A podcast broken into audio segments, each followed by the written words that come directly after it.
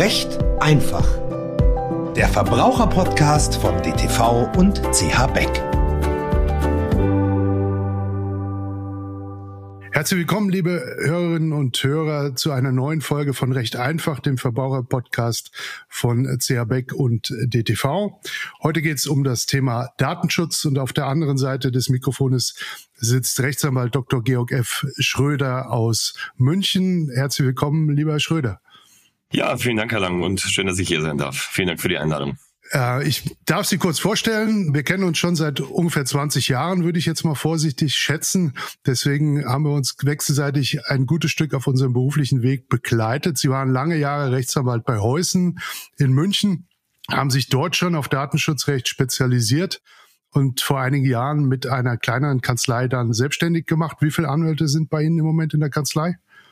Genau, wir sind jetzt in Summe 15 Mitarbeiter und davon acht Anwälte. Also sehr gutes Wachstum in den letzten drei Jahren gehabt hier.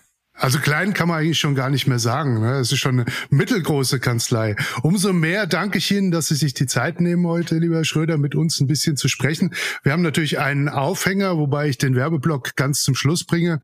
Äh, Sie haben gerade die mittlerweile schon fünfte Auflage Ihres Buches Datenschutzrecht für die Praxis in der Reihe Beck im DTV herausgebracht. Und über das Buch und vor allem einige der Themen, die darin äh, abgehandelt sind, wollen wir heute ein bisschen sprechen. Ich habe es natürlich schon gelesen, selbstverständlich. Eine Kollegin im Nachbarbüro hat es lektoriert, ich habe es gelesen und bin also vorbereitet für alles, was heute kommt und möchte eigentlich mit einer etwas allgemeineren Sache einsteigen, die auch mir hier häufig begegnet, nämlich das Thema Datenschutz und Datenschutzrecht erzeugt bei uns in der betrieblichen Praxis große Berührungsängste und dadurch wächst auch ein bisschen die Zugangshürde zu diesen Themen. Wie erleben Sie das in der anwaltlichen Beratung? Ja, das erleben wir in der Tat ganz ähnlich. Und ich denke, der Grund dafür ist, dass das Thema Datenschutz immer noch nicht, selbst im Jahr 2023, Bestandteil der juristischen Ausbildung ist. Zumindest wird es als Pflichtfach nicht geschult. Ich habe äh, kürzlich von einer äh, sehr netten Referendarkollegin erfahren, dass nach wie vor Wasserrecht Thema ist, aber Datenschutzrecht nicht, was einen manchmal wundert in der digitalen Welt. Und dadurch natürlich dann so ein bisschen die Reaktion kommt, hm, was habe ich da eigentlich vor mir und kann ich das überhaupt so ähnlich wie im Steuerrecht? Das ist dann gekoppelt mit den doch hohen Bußgeldern. Wir kommen vielleicht dann später nochmal drauf zu sprechen. Und in Summe ist es natürlich schon so, dass dann zum einen ein gewisser Respekt besteht von den äh, Mandanten oder seitens der Mandanten gegenüber dem Datenschutzrecht und man auch dann froh ist, wenn man jemand hat, der dann eine sehr pragmatische und einfache Lösung anbietet. Mhm.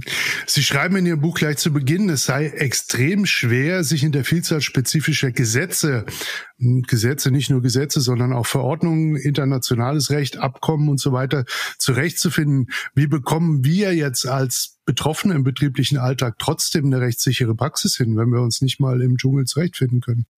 Das ist in der Tat keine einfache Frage und kommt durchaus auf die Größe des Unternehmens an. Ich sage mal, der Mittelständler hat natürlich jetzt keine so hohen Anforderungen an die Compliance, aber im Kern ist es ein, eine Frage der Compliance und darunter wiederum das äh, oder der Bestandteil der Datenschutz-Compliance und wie stellt man die sicher? Das geht im Endeffekt nur durch ein entsprechendes Datenschutzmanagementsystem, das ich umsetze und dann muss ich mir Gedanken machen, wie gehe ich logisch und vor allem strukturiert an das Thema ran. Und äh, das kann man eigentlich nur machen, wenn man es prozessorientiert angeht, die ganze Thematik. Ähm, wir machen das typischerweise so, dass wir mit Checklisten arbeiten, die wir standardisiert über die Jahrzehnte mittlerweile erarbeitet haben, die alle wichtigen Themen umfassen. Und die Checklisten münden dann in eine Gap-Analyse, wo man eben sieht, welche Abweichungen hat man im Compliance-Bereich im Datenschutzrecht und darauf aufbauen dann, wenn diese Gaps behoben sind, eben jährliche Kontrollhandlungen, die durchgeführt werden. Und da sieht man auch sehr schnell, dass das Thema sehr breit angelegt ist. Es geht von den Cookies auf der Webseite bis zu Mitarbeiterverträgen. Und um es kurz zu beantworten, man muss sich um, um sein Datenschutzmanagementsystem kümmern und das strukturiert und sauber und logisch aufsetzen. Wir Mitarbeiterinnen und Mitarbeiter im Unternehmen, wir werden ja regelmäßig geschult, einmal im Jahr mittlerweile. Wir müssen auch dann immer eine Prüfung ablegen, die manchmal recht kompliziert ist, ist jedes Jahr neu natürlich. Hilft das aus Ihrer Sicht, den Datenschutz zu verbessern im Unternehmen, diese regelmäßige Schulung und Prüfung? Antwort ist ganz klar ja. Auftrag des Datenschutzbeauftragten ist nach Artikel 39 Absatz 1a DSGVO auch zu schulen im Unternehmen. Und äh, da ist es so, dass wir als erstes immer das Volkszählungsurteil darstellen vom Bundesverfassungsgericht im Jahr 1983 dass man eben sieht, es ist ein gutes Recht, das jeden betrifft. Das Recht auf informationelle Selbstbestimmung wurde ja damals konstituiert durch das Bundesverfassungsgericht. Dann knüpfe ich dann immer an das Ampelmodell, das wird auch im Buch etwas dargestellt, dass man eben sagt, personenbezogene Daten dürfen nicht verarbeitet werden. Die Ampel steht auf Rot und ich darf die eben nur dann verarbeiten, wenn sie auf Grün schaltet, im Sinne einer Einwilligung und eines Erlaubnisvorbehalts. Und deswegen sind Schulungen im Ergebnis ein ganz wichtiger Baustein eines funktionierenden guten Datenschutzmanagements. Jetzt möchte ich so ein bisschen Klatsch und Tratsch versuchen, aus Ihnen herauszukitzeln, lieber Herr Schröder. So aus Ihrer Beratungspraxis, was sind eigentlich so die häufigsten Versäumnisse, die in Unternehmen zu datenschutzrechtlichen Problemen geführt haben, die möglicherweise auch im Anschluss teuer waren? Kann man das so sagen, dass man ganz oben eine Gruppe von bestimmten Verstößen hat, die immer wieder vorkommen, die gehäuft vorkommen, auf die man aufmerksam machen müsste? Ganz klar. Es gibt zwei Bereiche, die ich an der Stelle nennen möchte. Der erste ist ein Verstoß gegen Artikel 32 DSGVO, die technisch-organisatorische Maßnahmen oder einfach gesagt der Bereich Informationssicherheit, IT-Sicherheit. Man liest das ja jeden Tag in den Zeitungen. Hackerangriffe, Ransomware-Angriffe, alles was damit zusammenhängt. Das ist in der Tat ein sehr malignes Massenphänomen mittlerweile. Und was die Leute dann oft nicht wissen oder nicht sehen, ist, dass natürlich auch immer bei so einem Angriff ein Datenschutzverstoß vorliegt. Eine Meldepflicht zur Behörde besteht originär. Und präventiv, es wurde nach den Versäumnissen gefragt, da viel mehr hätte getan werden müssen. Ich nenne mal ein Beispiel aus der Praxis. Äh, wir haben Unternehmen, die doch relativ groß sind, 5000 und plus Mitarbeiter und auch die oder gerade diese Unternehmen werden natürlich angegriffen und dann ist es natürlich fatal, wenn sowohl das Hauptsystem mit diesem Ransomware-Virus befallen ist, als auch die ganzen Backup-Systeme, weil man in dem Moment in einer sehr schlechten Position ist und de facto seine Verpflichtungen nicht mehr erfüllen kann gegenüber den Kunden, weil man auf seine Systeme nicht mehr zugreifen kann. Und in so eine Situation darf man natürlich nicht mehr kommen oder sollte man nie kommen. Und darum ist ganz essentiell und einer der oder der wichtigste Punkt eigentlich, an der Schnittmenge zur Informationssicherheit, dass man sein Informationssicherheitsmanagement sauber aufstellt. Natürlich auch wieder angemessen für das Unternehmen. Eine Bank hat natürlich ganz andere Anforderungen als der Metzger. Gleichwohl ist es essentiell und von also substanzielle Bedeutung für jedes Unternehmen heutzutage, dass man sich befasst mit dem Thema Informations- und IT-Sicherheit als ersten großen Punkt. Und der zweite, das ist eher ein Annex zu den äh, Themen, die dann eintreten, wenn ein Datenschutzvorfall entsteht, ist eben auch der Umgang mit Datenschutzbeschwerden. Das sieht man im B2C-Bereich sehr häufig, dass eben der User oder der Betroffene sich beschwert bei dem Unternehmen und diese Beschwerden nicht ernst genug benommen werden und nicht schnell genug beantwortet werden. Das führt dann dazu, dass die Beschwerde im schlechtesten Fall liegen bleibt, der Betroffene natürlich dann angefressen ist und sehr schnell zur Behörde geht. Und da, vielleicht kommen wir auch später noch dazu, ist ein gewisses Gefälle auch zwischen Nord-Süd, auch zwischen West und Ost, wie ernst diese Beschwerden genommen werden. Und wenn man dann im schlechtesten Fall bei der falschen Behörde landet, kann das sehr schnell eskalieren und man hätte das ganz schnell unterbinden können, wenn ich die erste Beschwerde wirklich ernst nehme und so beantworte, dass man das dann abschneidet an der Stelle. Zusammengefasst zwei wichtige Punkte. Artikel 32, Informationssicherheit an der Schnittstelle zum klassischen Datenschutzrecht und der Umgang mit Datenschutzbeschwerden. Das sind so die zwei Themen und Versäumnisse, die zu den größten Problemen in der Praxis führen. Mhm. Dass Bußgelder in äh, großer Höhe mittlerweile verhängt werden bei Datenschutzverstößen, das ist bekannt. Aber ich habe den Eindruck, dass in den vergangenen zwei Jahren vor allem auch zahlreiche Gerichte den Betroffenen unmittelbar Schmerzensgeldansprüche zugestehen. Da gibt es eine ganze Reihe von Urteilen, die wir jetzt gerade für eine Schmerzensgelddatenbank beispielsweise äh, sammeln und eine eigene Rubrik da auch eingeführt haben. Wie erleben Sie das als Rechtsanwalt? Nimmt das zu, dass die Betroffenen Schmerzensgeld zugesprochen bekommen für Datenschutzverstöße?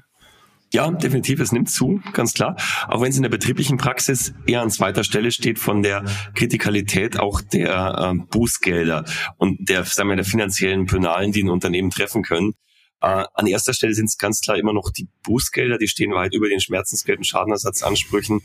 Äh, wie vorher schon gesagt, gibt es Behörden, die da sehr schnell auch Bußgelder für auf den ersten Blick relativ kleine Verstöße erlassen. Ich würde mir jetzt die Berliner Behörde typischerweise nennen, während die bayerische Behörde da sehr unternehmerfreundlich handelt und bei den Bußgeldern eher zurückhaltend ist, was eigentlich äh, der richtige Ansatz ist aus meiner ganz persönlichen Ansicht jetzt. Und die Prävention sollte natürlich auch an erster Stelle stehen. Wir haben es vorher schon gesagt, Datenschutzorganisation, Datenschutzmanagement als wichtiges Tool und als wichtiger Baustein, um diese Bußgelder zu vermeiden.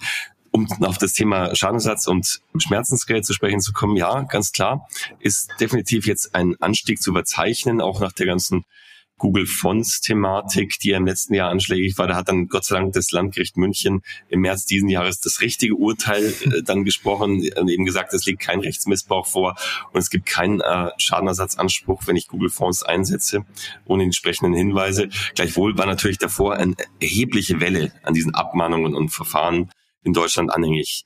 Also im Ergebnis ist nach wie vor das Bußgeld äh, Thema Nummer eins, aber ganz klar im Kommen auch das Thema Schadenersatz und Schmerzensgeld. Lassen Sie mich nochmal allgemein äh, vorsichtig fragen aktuell. Es ist ja immer so zu lesen und zu hören, dass die Europäische Datenschutzgrundverordnung, die seit ein paar Jahren in Kraft ist und in Deutschland auch umgesetzt ist mit dem neuen Bundesdatenschutzgesetz, alles eigentlich komplizierter gemacht hätte. Stimmt das aus Ihrer Sicht oder hat sie im Gegenteil mehr Klarheit letztlich gebracht? Also die Antwort ist ganz klar, ja, es ist definitiv komplizierter geworden. Sie haben es ja eigentlich schon gesagt, ich befasse mich ja schon sehr lange intensiv mit dem Thema Datenschutzrecht, also nahezu jetzt fast 25 Jahre. Und es war ja ursprünglich ein sehr kleines Pflänzchen, das, das BDSG, das war eher so wie ähm, die Sicherheit im Betrieb, das wurde eher ja, mitgemacht irgendwo. Und seit der DSGV im Jahr 2018 kam dann dieser große Ran und diese große Welle im Datenschutzbereich. Wurde es komplizierter? Ganz klar ja. Also aus zwei Gründen. Das eine ist, die Anzahl der Vorschriften wurde äh, wesentlich mehr, also hat stark zugelegt, äh, weil es gibt ja die DSGVO und das BDSG als nationale Vorschrift noch zusätzlich. Also allein die Anzahl der Vorschriften ist gewachsen.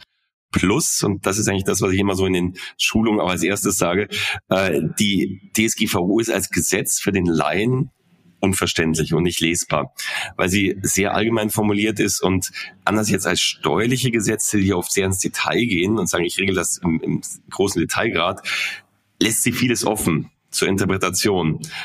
Beispiel jetzt von einem Telefonat, das ich vor diesem äh, Podcast hier geführt habe. Äh, was sind sensible Daten im Sinne vom Artikel 9? Da steht dann drin äh, etwas wie religiöse Meinungen. Und da ist es eben so, ist dann die Personalakte, wenn da drin steht römisch-katholisch, ist das schon ein sensibles Datum, ja oder nein, was natürlich wiederum Konsequenzen in der betrieblichen Praxis hätte oder eben nicht. Das heißt, solche Auslegungsthemen hat man ständig in der DSGV und dadurch ist es wesentlich komplizierter geworden als bisher im äh, BDSG, also im Jahr vor den zwei Jahren 2018. Und Dazu kommt noch bei der Komplexität, dass es von den Ländern sogar unterschiedlich ausgelegt wird. Wir haben das gesehen bei Schrems 2, also bei dem Urteil des EuGH zum Drittstaatentransfer. Da haben auch die Länderbehörden sehr unterschiedliche Auffassungen vertreten. Also kam es daran, was die Baden-Württemberger Behörde gesagt hat oder die Berliner Behörde oder die Münchner Behörde. Gab es im Detail, aber teilweise auch bei ganz grundsätzlichen Themen unterschiedliche Auslegungen. Zusammengefasst, ja, es ist definitiv komplizierter geworden. Warum? Mehrzahl an Vorschriften. Die Vorschriften sind allgemein plus es gibt eben diese Auslegungen in der Behörde, die Behörden, die ganz mhm. unterschiedlich sind. In der betrieblichen Praxis kommt es Häufig habe ich mir sagen lassen vor, dass beispielsweise Subunternehmer aus Kostengründen, weil sie halt günstig angeboten werden, mit Systemen oder auch Anbietern, insbesondere äh, aus Übersee, arbeiten, die gerade nicht DSGVO-konform sind. Ähm, wenn das bei mir aufkommt, was sollte ich als erstes sofort tun, wenn es mir bekannt wird? Da muss ich jetzt leider so ein bisschen antworten, wie ein Anwalt das manchmal macht. Ja, es kommt, kommt wirklich stark drauf an. Also ich mache jetzt mal zwei Szenarien. Das erste ist der Mittelständler, der, der, das kleine Unternehmen. Da ist es so, dass die Risikobewertung dann im Endeffekt so ist, dass das Risiko jetzt nicht überobligat hoch ist, dass jetzt die Behörde prüft und sagt, das ist unzulässig und ein Bußgeld erlassen wird. Das ist sehr, sehr unwahrscheinlich. Das heißt, für den Mittelständler ist das Risiko möglicherweise zu tragen. Ähm, für das größere Unternehmen oder das regulierte Unternehmen, die Bank, ist es natürlich ein ganz anderes Thema, weil die haben ja gewisse Compliance-Anforderungen auch intern und da ist es natürlich so, wenn sowas eintritt, wenn ich das im Nachhinein sehe, dann habe ich ja schon was versäumt, nämlich die saubere Prüfung der Compliance, die eben vorher stehen muss und durchgeführt werden muss. Da gilt es dann eben, die nachzuholen, so gut es geht und so schnell es geht. Gibt es in Bezug auf die USA einige Erleichterungen mit dem EU-US Data Privacy Framework, was vieles jetzt mittlerweile auch leichter macht als bisher. Ähm, Wenn man dann keine Compliance hinbekommt, weil die Subunternehmer nicht austauschbar sind, was durchaus vorkommt, bleibt eigentlich nur noch der Weg, das Ganze zu kündigen und neu aufzusetzen, was durchaus auch vorkommt. Mhm. Üblicherweise hat man mit solchen Subunternehmern, mit denen man Daten austauscht, äh, ja, eine Vereinbarung über die Auftragsdatenverarbeitung, um den Austausch überhaupt rechtssicher hinzubekommen. Welche Inhalte sind aus Ihrer anwaltlichen Sicht in einer solchen ADV unerlässlich? Genau, sehr gute Frage. Thema äh, AV oder ADV früher, genau. Wie, wie ähm, was muss da drin stehen? Also die erste Frage, die man sich stellen muss an der Stelle ist ganz oft, brauche ich überhaupt so einen Aufbauvertrag nach Artikel 28? Weil manchmal diskutiert man sehr lange und sehr intensiv darüber, obwohl man ihn gar nicht benötigt. Das ist, glaube ich, die erste Vorfrage, die man sich stellen müsste. Es gibt eine sehr gute Auslegungshilfe vom BayLDA, vom Bayerischen Landesamt für Datenschutzaufsicht, wo auch einzelne Fälle im Detail dargestellt sind. Die sollte man im Zweifel zu Rate ziehen und sich die Frage stellen, brauche ich den überhaupt? Wenn man ihn braucht, den AV-Vertrag nach Artikel 28, dann macht es Sinn, dass man wirklich mal das Gesetz im Artikel 28 sauber abklopft. Wir haben da auch eine Checkliste entworfen dafür, die sich auch im, im Buch wiederfindet und dann eben schaut, ist dort jeder Punkt wirklich enthalten in dem Vertrag, weil ein Verstoß gegen Artikel 28 natürlich nicht nur in der Theorie, sondern auch im echten Leben Bußgeld bewährt sein kann, lohnt es sich, die sauber abzuprüfen, die einzelnen Punkte. Und dann ganz, ganz wichtig, die TOMs, die technisch-organisatorischen Maßnahmen, als Bestandteil, als typischer für den AV-Vertrag, dass man die auf die Angemessenheit hin prüft. Das ist, glaube ich, ein ganz, ganz wesentlicher Punkt. Beispiel aus der Praxis, äh, aus dem Bankenbereich, wenn ich ein Callcenter auslager nach Rumänien, dann muss ich natürlich sehr gut prüfen und sehr genau prüfen, welche technisch und organisatorischen Maßnahmen in dem Callcenter in Rumänien vorliegen, dass eben kein Missbrauch erfolgt, wenn da Dinge bearbeitet werden wie die IBAN, ähm, Kontodaten. Da muss ich natürlich beim Berechtigungskonzept, bei den Zugriffsrechten, auch bei den Infrastruktur im Sonstigen im Bereich Informationssicherheit sehr genau hinsehen, was ich da tue. Also zusammengefasst, brauche ich den AV-Vertrag überhaupt? Dann die Checkliste nach Artikel 28 und dann sehr, sehr wichtig die TOMs, dass sie eben angemessen sind für den Fall. Gibt es Muster für solche äh, Vereinbarungen, an denen man sich orientieren kann? Oder würden Sie sagen, das ist eher sinnlos, weil man äh, den konkreten Fall analysieren und regeln muss?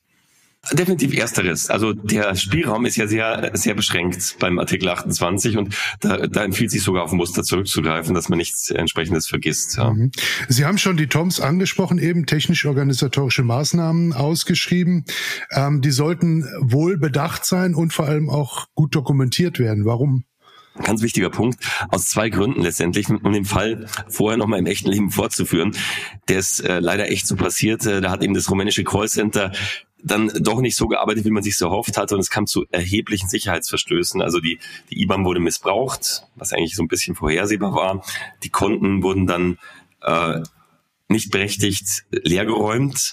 Und in dem Fall ist es natürlich wichtig, dass man sauber dokumentiert, welche TOMs habe ich vereinbart, aus zwei Gründen. Zum einen für die behördliche Prüfung im Anschluss, wenn es eskaliert, ist es ja ein meldepflichtiger Vorfall, der an die Behörde geht. Die Behörde prüft dann, gerade in so einem Fall logischerweise im Detail, was vorgefallen ist. Und dann muss ich mich spätestens zum einen als Datenschutzbeauftragter, aber auch als Geschäftsführer oder Vorstand exkulpieren und sagen, ich habe ja in diesem Fall alles sauber geregelt. Ich habe gesagt, wer darauf zugreifen darf und es ist eben sauber geregelt. Und der zweite Fall ist natürlich, dass man es dann als vertragliche Leistungspflicht auch beachtet werden muss auf vertraglicher Seite, wenn dagegen verstoßen würde, für den Bereich der Schadenersatzansprüche dann. Gibt es für diese Toms auch Muster oder Kataloge, äh, an denen man sich so ein bisschen halten kann, nach denen man versuchen kann, seine eigenen Toms zu stricken? Oder ist es auch branchenspezifisch? Ich meine, jede Anwaltskanzlei hat wahrscheinlich dieselben Themen, die in solchen Toms abgearbeitet werden. Da könnte man vielleicht ein Muster ähm, äh, aufstellen für. Ja, es gibt Muster in der Tat. Wichtig ist aber da fürs Verständnis, dass die immer angemessen sein müssen. Das heißt, ich mache mal ein Beispiel ganz aus der Praxis fest. Äh, wenn Sie heute Zulieferer von Amazon werden wollen, dann durchlaufen Sie bei Amazon ein ganz rigoroses Prüfverfahren. Die haben in Amerika eine eigene Abteilung und die prüfen nur ab die TOMs die technisch-organisatorischen Maßnahmen nach den Standards von Amazon. Das heißt, wenn ich jetzt als Beispiel mein Passwort nicht nach 14 Tagen immer ändere, sondern nach 20, dann sagt ein Amerikaner in der Abteilung, nein, der ändert es nach 20, dann fliegt man aus dem Audit raus. Um es konkret zu machen, ein Muster bringt natürlich nur was, wenn ich den Ton vorgeben kann. Also sprich, wenn ich Amazon bin und sage, das sind meine Standards, die halte ich ein oder die müssen eingehalten werden, dann macht das Sinn. Wenn ich auf der anderen Seite der Kette bin, sozusagen ganz unten, dann macht natürlich mein Muster wenig Sinn.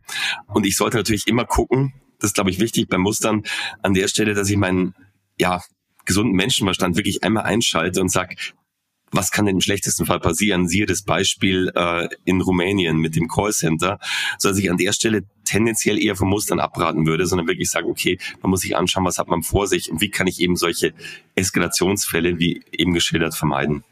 Einmal Toms aufgestellt, haben diese natürlich eine gewisse Halbwertszeit, sage ich mal etwas äh, lästerhaft. Äh, wie oft sollte man seine Toms überprüfen und anpassen?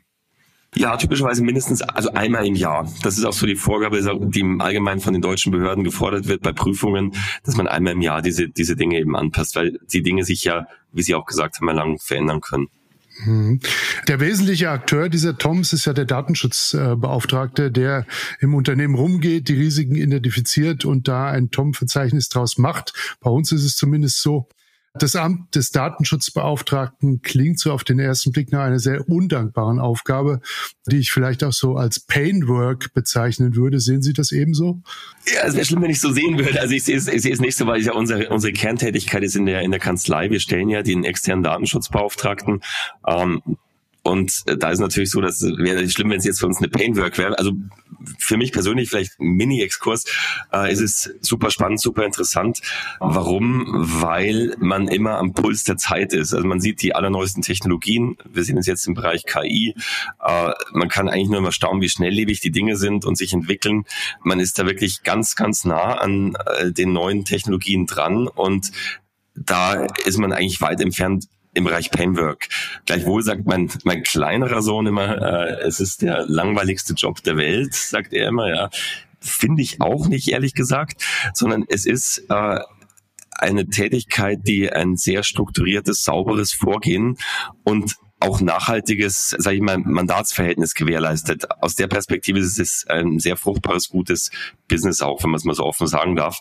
Ist natürlich die Frage, betrachte ich das jetzt als externer Datenschutzbeauftragter, das war jetzt die Perspektive eben, oder als interner Datenschutzbeauftragter. Als interner Datenschutzbeauftragter ist natürlich schon so, man hat diese doch hohen Anforderungen aus gesetzlicher Sicht, die hohen Bußgelder. Und dann kann es natürlich äh, schon zu Painwork ausarten bis zum gewissen Grade. Man hat natürlich dann als Bonus kommen wir vielleicht später nochmal drauf, diesen Kündigungsschutz des internen Datenschutzbeauftragten, der ähnlich eines Betriebsrats de facto eigentlich unkündbar ist. Es sei denn, er hat ganz grobe Verstöße. Also Painwork für den externen nein, äh, für den internen möglicherweise. Hm. Das wäre das wäre meine Anschlussfrage jetzt gewesen. Der betriebliche Datenschutzbeauftragte genießt ja besonderen Kündigungsschutz, äh, weil er auch äh, gelegentlich mal gegen die Geschäftsleitung ähm, da agieren muss in Sachen Datenschutz. Inwieweit schützt ihn das genau? Ja, das ist ein sehr, sehr weiter Schutz. Also er ist de facto unkündbar. Es ein, äh, begeht einen schwerwiegenden Verstoß gegen seine arbeitsvertraglichen Pflichten. Also sprich, wenn ich außerordentlich gekündigt werden könnte, zivilrechtlich oder arbeitsrechtlich, dann kann ich auch als Datenschutzbeauftragter, als interner Datenschutzbeauftragter gekündigt werden. In allen anderen Fällen nicht. Also es schützt vor betriebsbedingten Kündigungen typischerweise. Wenn ich sage, ich baue Stellen ab, dann ist der Datenschutzbeauftragte immer der Letzte, der betroffen ist. Es schützt aber nicht gegen schwere Verstöße. Wenn ich jetzt sage, ich, ich, ich stehle einen Laptop, dann bin ich natürlich auch als, als interner Datenschutzbeauftragter der äh, Kündigung ausgesetzt. Also nicht der Personalleiter löscht das Licht im Betrieb als letzter, sondern gemeinsam Hand in Hand mit dem Datenschutzbeauftragten. So könnte man das gut sagen, genau. Der Datenschutzbeauftragte, der interne, haftet natürlich auch. Wofür genau und lässt sich das möglicherweise auch begrenzen, diese Haftung? Ja, das ist äh, die Kernfrage, warum sich viele Unternehmen für den externen Datenschutzbeauftragten äh, entscheiden. Es war ja in der Historie so, dass der Mitarbeiter früher nach den Grundsätzen der gefahrgeneigten Arbeit gehaftet hat. Das hat ja das Bundesarbeitsgericht mittlerweile fallen gelassen, vor längerer Zeit schon. Und aktuell ist es so, dass es eben nach dem Verschuldensmaßstab äh, die, die Haftung entsprechend äh, eingeschränkt ist vom internen Mitarbeiter. Das heißt, er haftet für Vorsatz und grobe Fahrlässigkeit voll und für leichtere Fahrlässigkeit und leichte Fahrlässigkeit nur eingeschränkt. Ähm, und in der Praxis ist das eben so, dass ich natürlich Haftungsansprüche gegen einen internen Datenschutzbeauftragten wegen dieser Privilegierung im deutschen Arbeitsrecht viel schwerer geltend machen kann als gegen einen externen Datenschutzbeauftragten, der ja im vollen Umfang haftet für alles, was er tut. Sie haben schon angesprochen, auch das wäre jetzt meine nächste Frage. Äh, welche Vorteile aus Ihrer Sicht des externen Datenschutzbeauftragten genau diese Auslagerung auf einen externen Datenschutzbeauftragten bringt? Das macht ja Sinn, na, so wie ich es verstanden habe. Ja, absolut. Und äh, auch größere Unternehmen entscheiden sich mittlerweile dazu. Es sind jetzt nicht nur die, der Mittelständler, sondern zunehmend auch große Unternehmen sagen, sie machen das. Es sind im Wesentlichen drei Gründe. Das eine ist die Haftung, hatte ich schon angesprochen. Der externe Datenschutzbeauftragte haftet auch bei leichter Fahrlässigkeit, hat typischerweise dafür eine Versicherung abgeschlossen, eine Haftpflichtversicherung legen wir in unserer Kanzlei sehr großen Wert darauf, auch historisch, weil wir sehr viel im Versicherungs- und Finanzbereich vertreten, ähm, dass da eben entsprechende Absicherung vorhanden ist.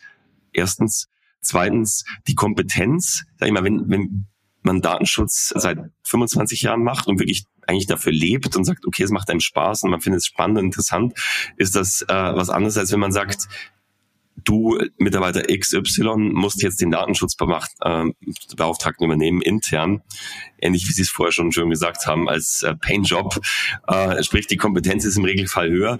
Und dann drittens, äh, am Ende des Tages, je nach Konstellation, kann es auch ein Kostenersparnis sein, weil natürlich der externe Datenschutzbeauftragte aufwandbezogen arbeitet und wenn es einmal sauber eingerichtet ist, je nach Unternehmen, also es kommt natürlich darauf an, ob ich jetzt einen Verlag habe, der sehr B2C-lastig ist und Millionen von Kundenmailings am Tag schickt, oder ob ich den Automobilzulieferer habe, der eigentlich de facto keine Datenschutzthemen hat, kann aber bei den Kosten wesentlich günstiger sein, als wenn ich sage, ich, ich muss jemand intern ständig bezahlen.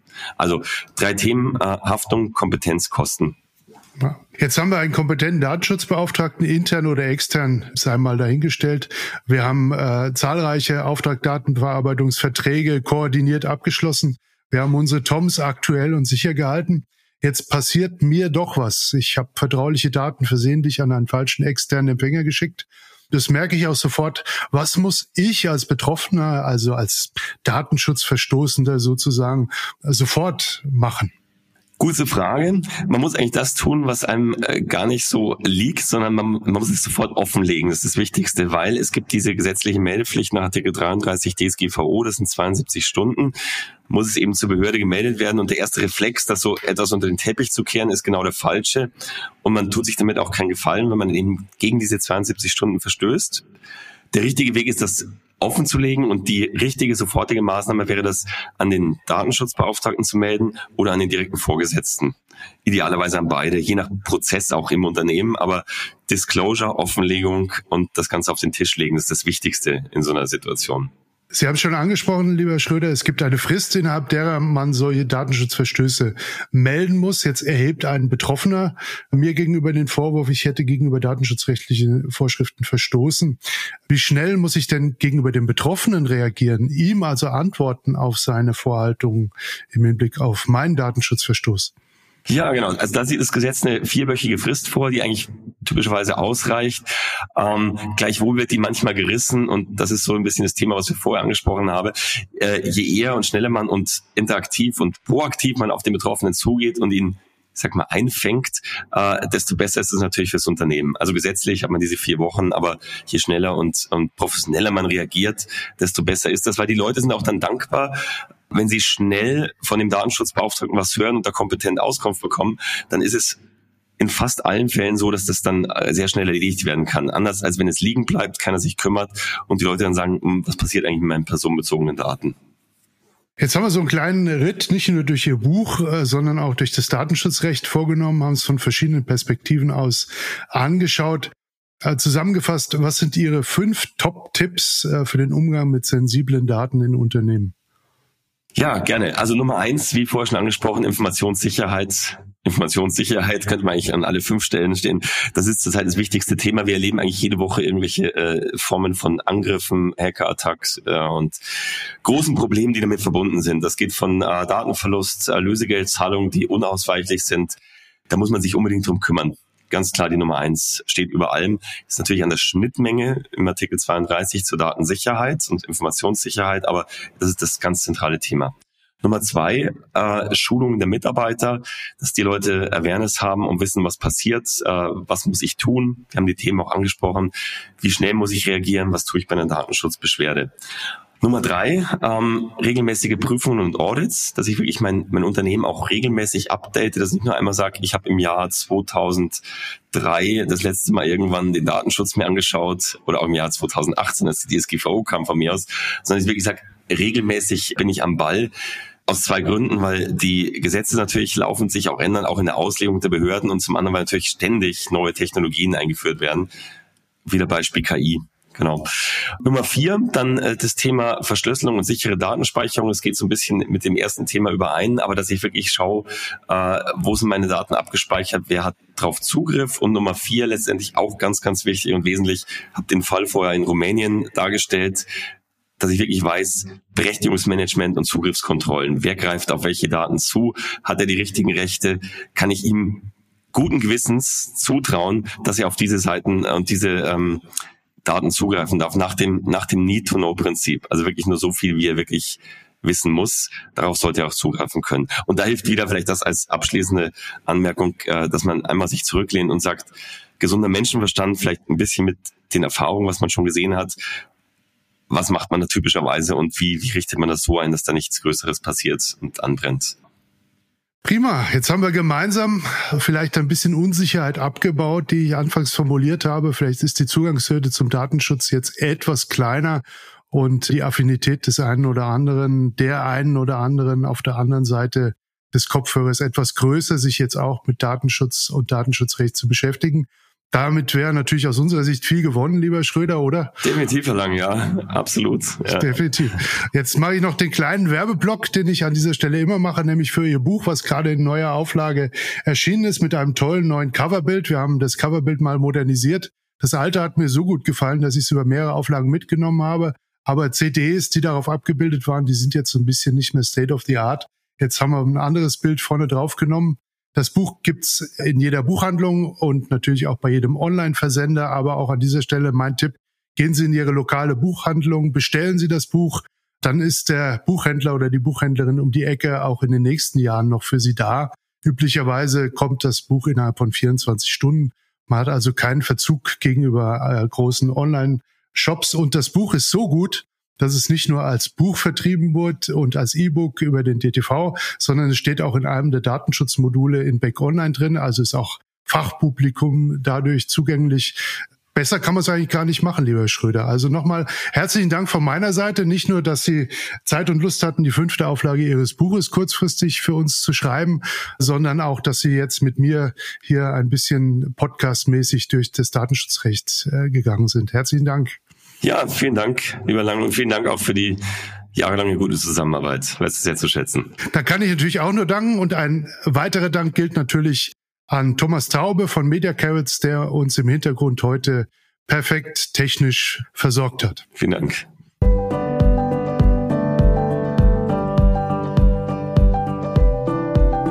Das war Recht einfach. Der Verbraucherpodcast von DTV und CH Beck.